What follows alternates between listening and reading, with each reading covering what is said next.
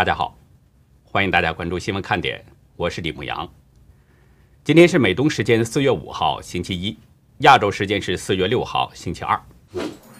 四月五号，联邦最高法院撤销了第二巡回上诉法院对川普的有罪判决。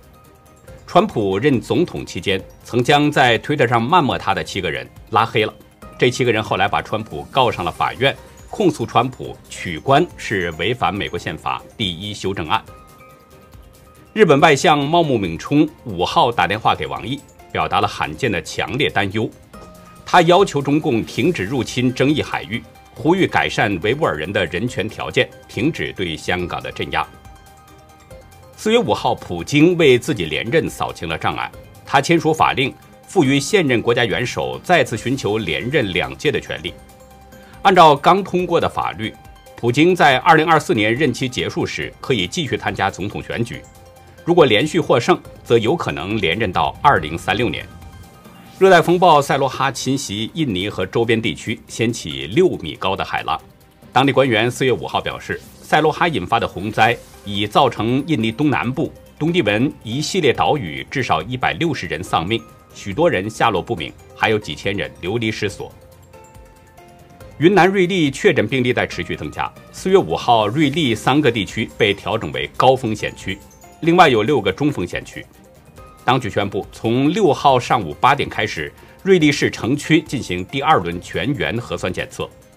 截止到美东时间四月五号下午两点，全球新增确诊中共病毒人数是五十六万四千八百一十人，总确诊人数达到了一亿三千二百二十八万四千九百四十九人，死亡人数是二百八十七万一千一百四十六人。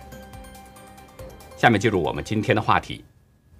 中共再出怪事儿了，江青墓对外开放了，但是却禁止人们祭拜赵子阳。菲律宾针对中共先发出擦枪走火的警告，随后口风又表示不会引发战争。中菲之间会发生些什么呢？中共强制百姓接种国产疫苗，而香港却出现打错疫苗的怪现象。昨天是清明节，很多人都趁着周末呢去扫墓了。但是人们却发现一个怪现象：习近平当局开放了江青墓地，却封锁了赵子阳的墓地。大陆作家高伐林在昨天的推文中表示，收到了一个帖子，说京城出现怪事儿，官方现在放任人们去祭奠江青，而祭拜赵子阳却被重重设卡，严禁任何人靠近。今天，前中共党校教授蔡霞转推了一个大陆网友的帖子。也表示赵子阳墓不许人们祭奠，江青墓祭奠却面对人们开放。帖子中表示，去北京昌平天寿陵园扫墓，顺便去拜望赵子阳。没想到许多绿植堆满了台阶，下边还拦上了挡板，看不出有上去的路。想从侧面迂回绕过去，却遭到了警察和便衣的拦截，说是前边修工程，不得入内。当说明是去给赵子阳献花的时候，防护人员却态度蛮横，说除非他家人来，或他们打电话来，否则任何人不准进入，而且完全没有理由。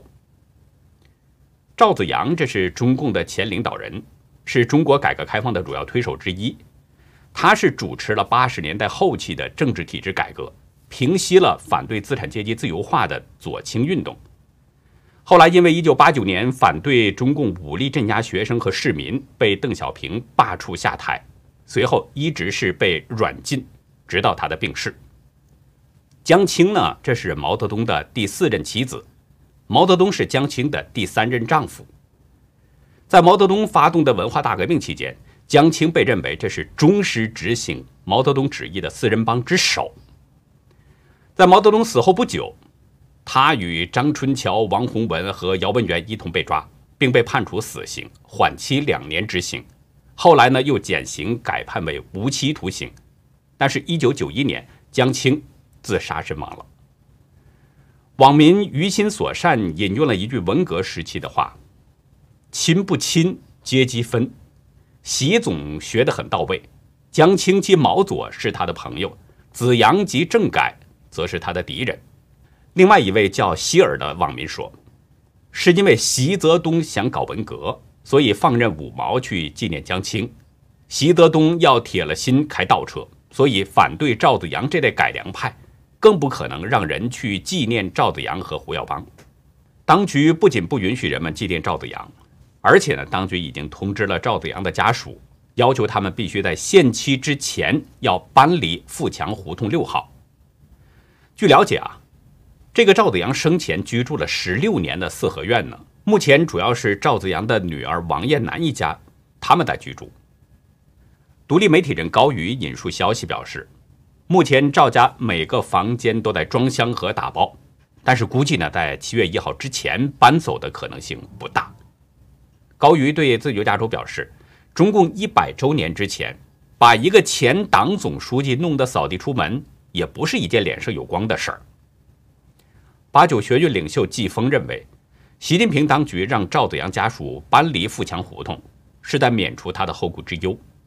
因为富强胡同已经成了人们祭奠赵子阳的地点，中共怕引起不必要的麻烦，所以就逼着赵子阳的家人搬走，就跟林兆木是一个道理。蔡霞在推文中写道：“中共当局怕谁，推崇谁，一目了然。”今天上午呢，菲律宾总统杜特尔特的法律顾问帕内若向中共发出了最强硬的警告：南海有数以百计的中国船只入侵菲律宾海域，已经使中菲两国的关系紧绷，可能会造成擦枪走火。帕内若表示，中共违反国际法，并侵犯菲律宾的主权，菲国不会被中共捐赠中共病毒疫苗的行动蒙蔽。中国船只长期出现在菲律宾专属经济海域，可能引发两国都不愿发生的擦枪走火。他说，双方可以就共同关切的议题和双边利益进行协商，但别搞错，我们的主权不容谈判。随后不久呢，杜特尔特的发言人罗奎在一场记者会上也呼应了帕内若的强硬。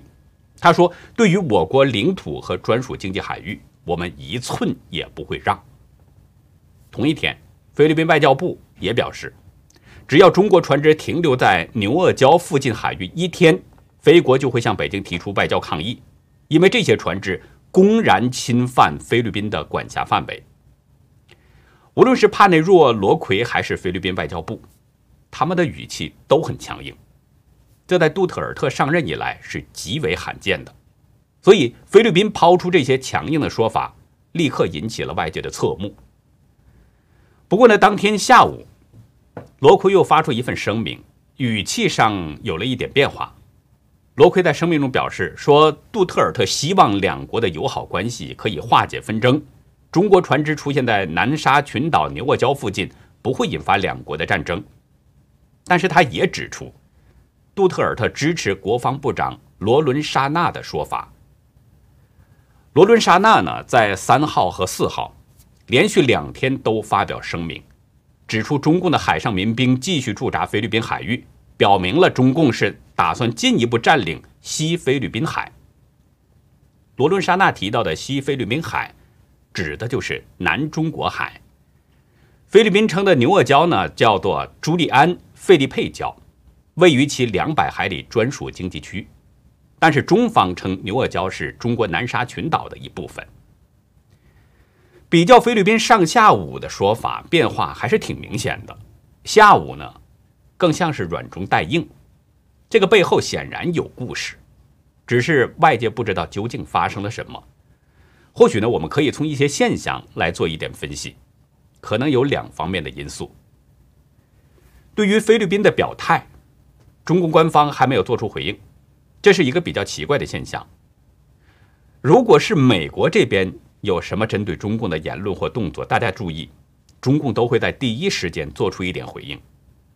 这是因为中共很紧张，美国怎么说怎么做。但是菲律宾强硬也好，软中带硬也好，中共外交部门好像反应迟钝了。只是呢，中共官媒《环球时报》在今天有这么一个评论，表示菲律宾外长洛钦刚访华，中菲外长进行了卓有成效的会晤。双方强调要共同维护南海和平稳定。胡锡进还表示，围绕牛轭礁的事情，菲律宾喊几嗓子做做戏也就罢了，但切莫采取过激的冒险行动，因为那样的话，菲方一定会吃亏的。胡边的这些话带有对菲律宾的不屑，又好像是告诉菲律宾一些什么。他说，洛钦访华的时候呢，双方进行了卓有成效的会晤。那这个卓有成效的会晤会是什么呢？大家知道，菲律宾总统杜特尔特这个人呢，他给外界的印象呢，一直都是不太稳定。他一会儿表现强硬，一会儿表现软弱，一会儿亲美，一会儿亲共，似乎不容易让人摸准他的脉络。但是实际上并不是这样。虽然他的表现有些飘忽，但总体上呢，这个人还是比较亲共的。原因不言自明了。中共会对菲律宾撒钱，比如二零一六年，中共在菲律宾就撒了一百六十亿美元，帮助菲律宾优先发展教育。杜特尔特似乎是吃准了中共的这个撒币外交，只要一对中共表现强硬，中共就会撒钱。就像中国民间的那个说法：“会哭的孩子有糖吃。”这是一方面。杜特尔特呢，可能就是在向中共要钱，所以呢，借中共的这个民兵船只停泊在牛沃礁，然后表现出一点强硬，目的是让中共注意到。另一方面，其实杜特尔特在国内啊。是有一定的压力的。同在今天，菲律宾反对派参议员汉迪夫洛斯他表示，说中共顽固势力立即离开菲律宾经济海域。他说：“我们正面临疫情，中共却又来制造麻烦。”汉迪夫洛斯这个说法显然一下就抛出了中共的两个问题。这个意思是说，中国在全世界传播病毒这笔账还没有清算，现在中共又来入侵了。他的这个说法，就是在嘲讽杜特尔特政府对中共太怂了。有反对派的批评，杜特尔特正好是借力打力，表现出对中共的这么一点点的强硬，既可以让反对派无话可说，又可以迫使中共拿钱。似乎也只有这样，你才可以更容易理解胡边说的“中非外长有卓有成效的会晤”，那意思就像是说，不就是要钱吗？已经都谈好了，那么如果中共撒钱，菲律宾会真的软吗？未必。美国智库战略与国际研究中心亚洲海事透明度倡议负责人柏林认为，中共的手段很阴险。柏林对《纽约时报》表示，中共想通过长时间的胁迫和压力，把东南亚的人给挤出去。柏林表示，中共先前的做法。就是在有争议的南海海域建造人工岛，然后宣示主权。他现在的新策略是把大量的渔船停在争议海域，有效的无视他国的驱逐令。中共进一步侵蚀中非两国的争议海域，这反映出习近平啊是在借这个呢，在试探拜登政府和南海周边国家，而这也引发了菲律宾国内反对杜特尔特人士的强烈批评，批评认为。中共对菲律宾主权声索的漠视，反映出了杜特尔特讨好北京的努力是失败的。时事评论员揽树表示，国土安全涉及到国家的安危存亡，这是任何一个国家都不可能忽视的问题。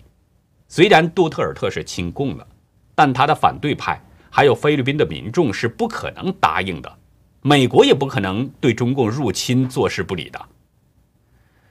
白宫的国安顾问苏利文二号曾经表示，他已经和菲律宾国安顾问艾斯毕伦达成了共识，美菲之间将继续的密切合作，因应南海的各项挑战。苏利文强调，美国与盟邦菲律宾站在一起，共同维持基于法规的国际海事秩序。兰树指出，人们都知道“夺地夺田，视死如眠”这样的说法。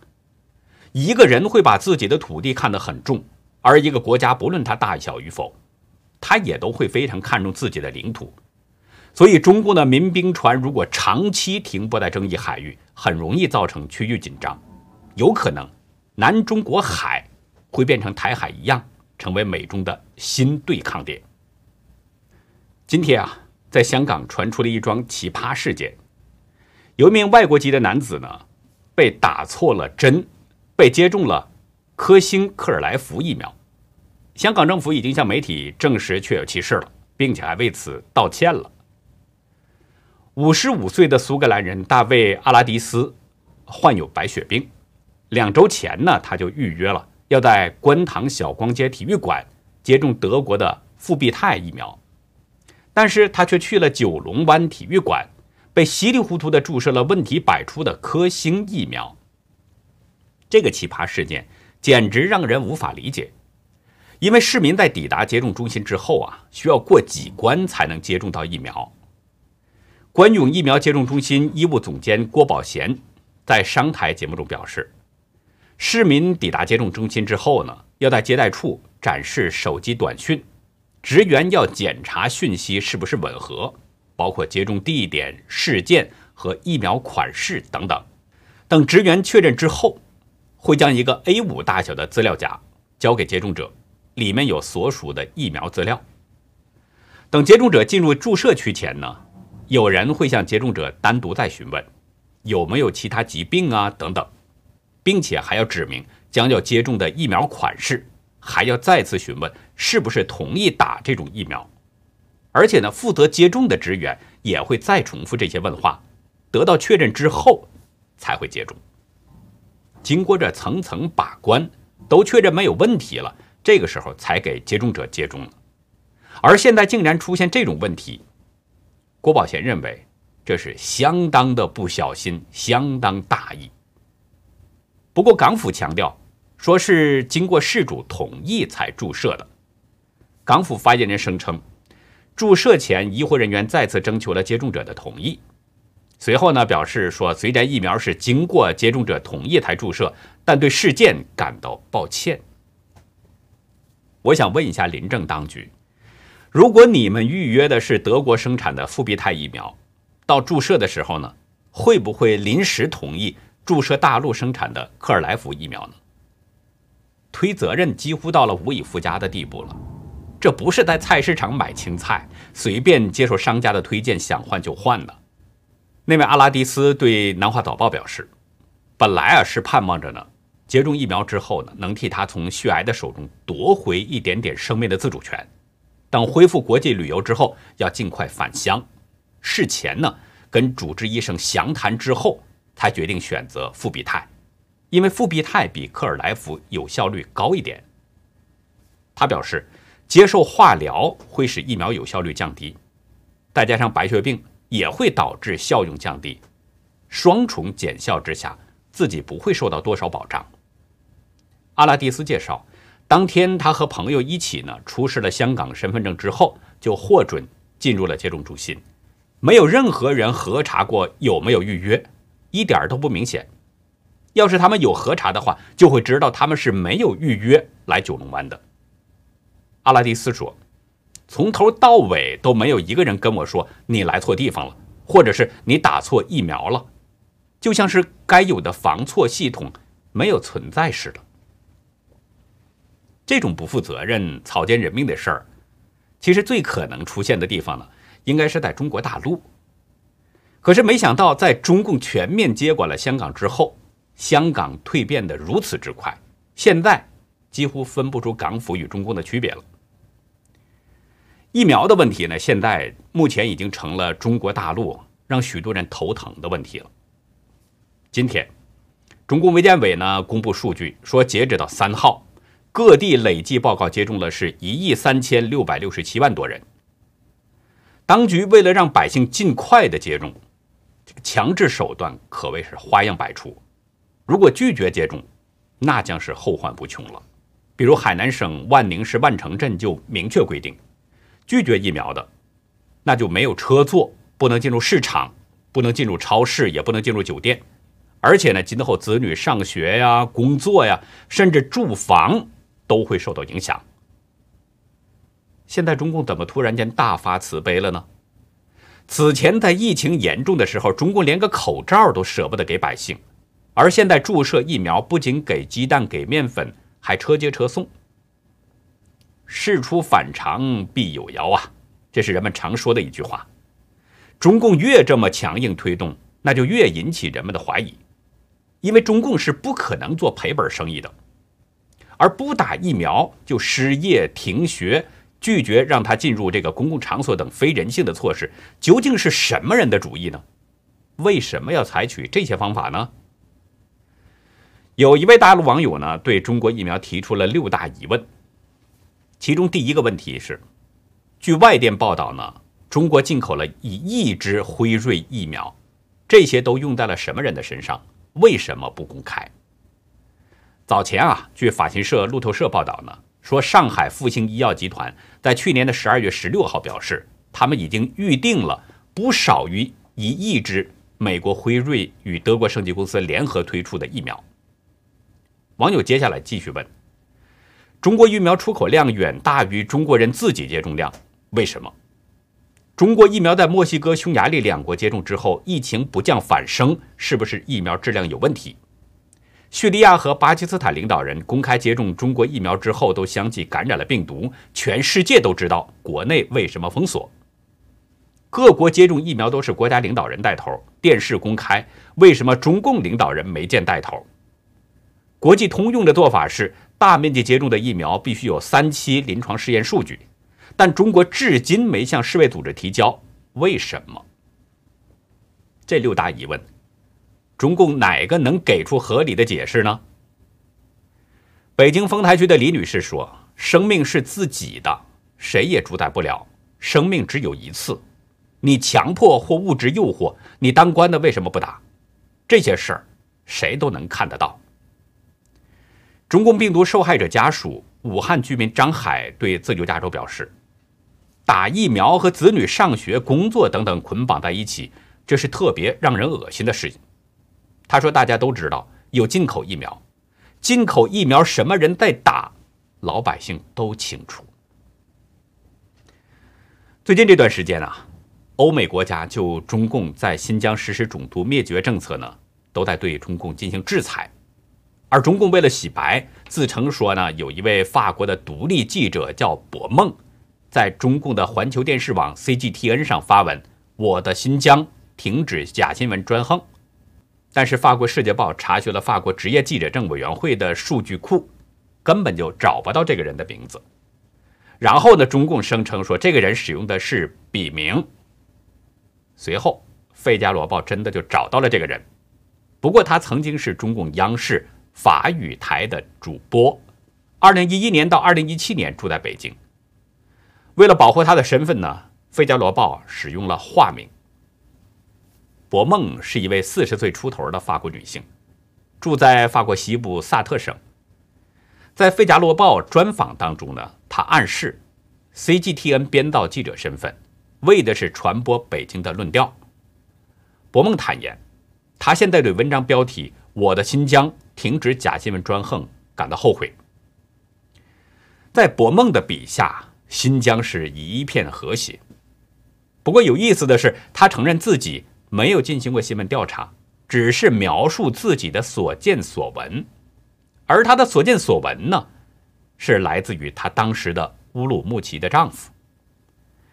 这篇文章被中共拿来了，当做了回应西方指控的报道。博梦坦诚自己的文章立场站不住脚，怕被人看作是被中共收买的可怜女孩，而且呢又担心家人的安危，所以坚持必须用化名来发表文章。